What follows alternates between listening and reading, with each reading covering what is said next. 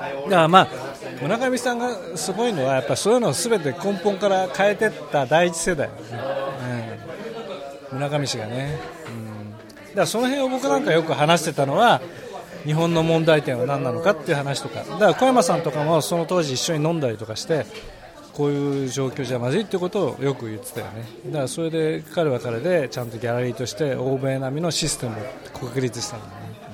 まあ、あとラッキーだったのはそういうことを誰もやってる人は日本人はいなかったから小山さんなんか日本人でそういう初めてないけどそう海外に行くと珍しがられて大事にされたんだよね。で買ってくれたりしたんでね。あともう一つはあのその当時やっぱり日本の漫画とかああいうのってほら村上氏がやってるようなことって全然なんだか分かんないわけよ。ところがそれをちゃんとアートとしてコンテキストをつけて歴史の中でこういう流れがあってだからこういうのが今あるんですよってことを説明したことは評価されてるわけ。だそれをがある意味50%って言っても過言ではないよね、うん、当然作品も大事なんだけどそれが50%のその例えばロジックだよね。コンテクストだよね。でそれは何でかというとこっちってやっぱり基本的に言葉の文化ってすごく多くてアートといえども言葉で説明できないといけないんですよ。でそうした場合にこのアートが何なのかって時にこっちの人は歴史勉強してて自分たちのアートがあるからなんとなく分かんないけど突然漫画が現れてもそれがアートになるっていうのは分かんないわけじゃない。でそれをでもなんか分かんないけど知りたいみたいな。でそれをうまく欲望をちゃんと解決してあげて論理的に説明してコンテキストで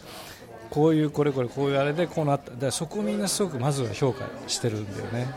でそれはやっぱ日本の人ってそういう文脈とかロジカルなことすごくねアートなんて言葉なんて関係ないなんて言うんだけど実はまあ確かに言葉にできないものをビジュアルな表現するってこともあるんだけどでもそれでもなおかつ説明しなきゃいけないっていうのがこっちの文化だから。だからそれが村上氏がよく言ってることはやっぱり他人のところに入ってやるんだったらそれなりのルールに従わないといけないと、うん、そういうことでうまくいったと僕は思うしちゃんとそれも書いてるしね。芸術企業論でね。だからその辺のことをちゃんと自覚的に何が問題だったかって当時の日本のアーティストは誰もみんなあんまり考えてなかった、ねうん、あとお金に関してもなんかお金をね売って儲けるみたいなあまりにもいけないみたいなさところはそんなことないっていうのが、うん、まあでも2000年以降変わってきてるとは思うけどねみんなの認識はね、うん、もう学校では何も学べないわけですよ。で自分たちで学ぶしかないんで図書館入って外国の本とかもうコピーしまくってでそういうのをよく回してでもう徹底的に何が必要かとかそういうことをよく。だからもうコピーマンとか言われて。うん、いや予備校の先生は関係ないけどだから今言った僕とか村上氏とか中村氏とか、まあ、岩井さん岩井君とか、まあ、その辺の人たちがいてやっぱそういうことをやってなんかいろいろ自分で勉強してだからなんかすごくまあこういうのも変だけど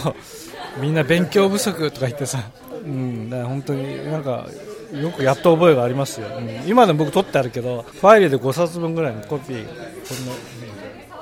の自分でみんな配って読んでまたそれについて話してそれは酒飲んだりとかするであとほらみんな作品いっぱい作ってたよねやっぱりね。村上市は特にすごいし、うん、量もすごい、うん、多分ね作品量に関しては本当に大量に作んないとダメだよねやっぱりね、うん、目に見える分ってほんのちょっとだけであって。うん。